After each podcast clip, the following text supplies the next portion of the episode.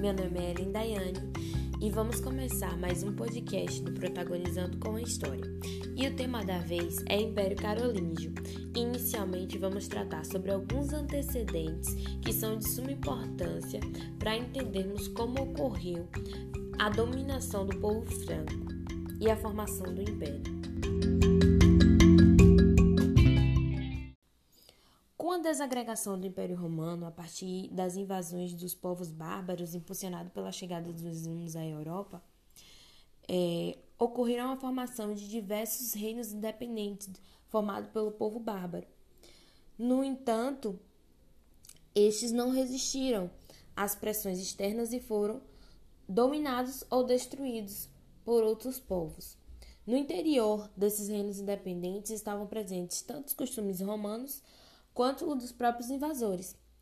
E apenas os francos, que também são povos bárbaros, se firmaram e formaram a Gália, ocupando o território que hoje corresponde à França, Itália, Bélgica, Alemanha e mais de oito países na Europa, sendo o mais duradouro dos impérios. Uma curiosidade é que para os romanos, todos os povos que habitavam além das suas fronteiras eram chamados de bárbaros, pois eles consideravam povos inferiores e selvagens. Isso se deve pelo fato de falarem uma língua diferente e de terem costume muito diferente dos seus.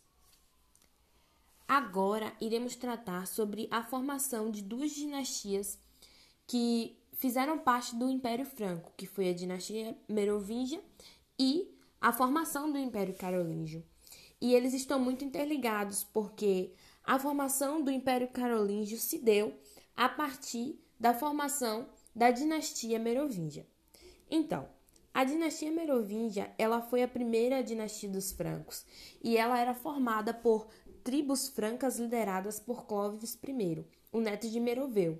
Meroveu era um herói franco, né? Pois ele batalhou nos campos catalúnicos contra os hunos de Atila e com isso tinha bastante prestígio. Clovis I, através de companhias militares, conquistou é, muitas regiões que antes estavam dominadas por outros povos bárbaros e anexou, criando um vasto território. Logo depois, Clovis converteu-se ao cristianismo e aliou-se à igreja, oferecendo-lhe proteção e obtendo em troca apoio papado, que contribuiu para a unificação dos reinos e dos impérios e dos territórios assim anexados, fortalecendo assim a autoridade real e formando o primeiro reino bárbaro, cristianizado. É, algo interessante que podemos notar aqui é que há um jogo de interesses marcado na relação da igreja com o império, que necessitava ter o apoio desta instituição para manter a unificação. É, os francos, eles são povos bárbaros, como disse anteriormente, e estes também são pagãos. E eles possuem o deus Odin como o principal deus da sua religião, e eles são politeístas, claro. Contudo, de frente dos interesses políticos, eles acabaram aderindo ao cristianismo, evitando assim oposições em relação à igreja e causando o fortalecimento do império.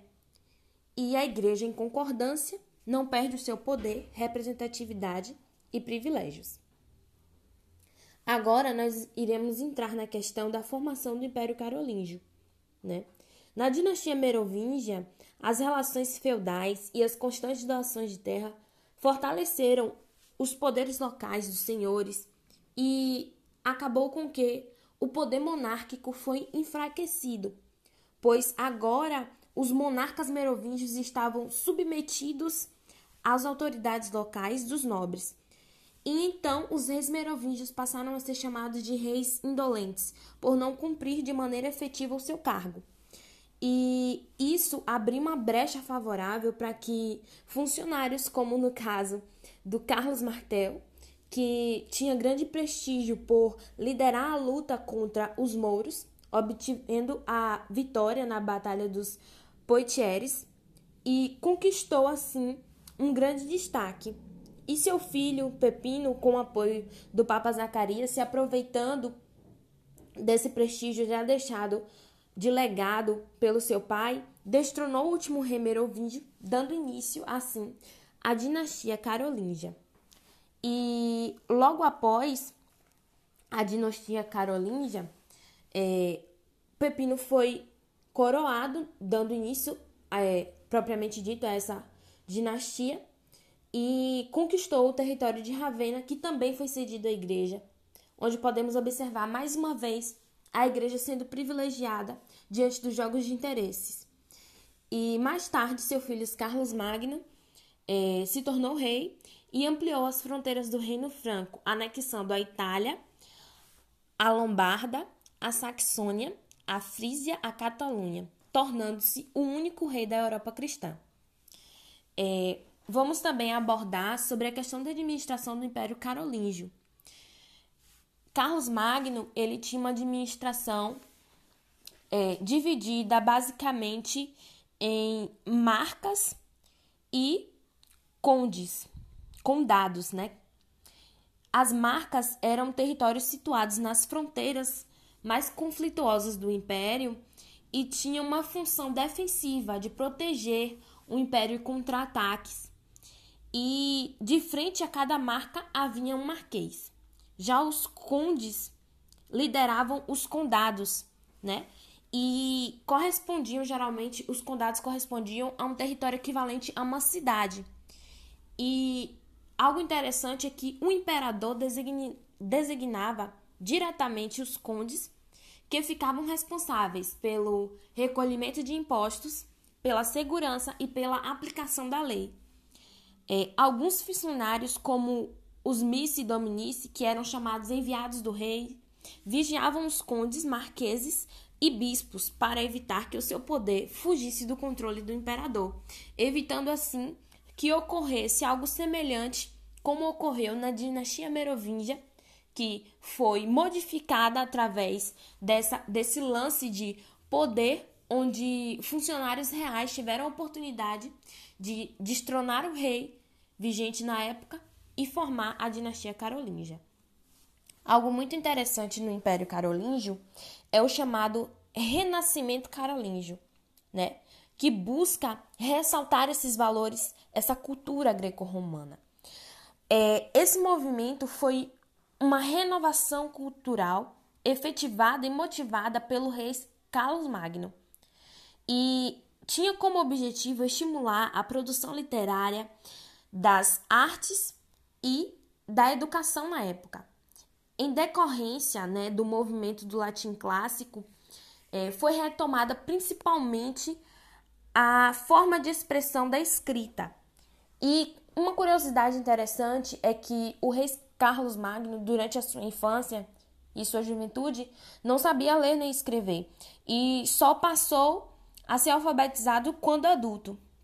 Mesmo assim, ele estimulou o ensino de disciplinas como gramática, retórica e aritmética.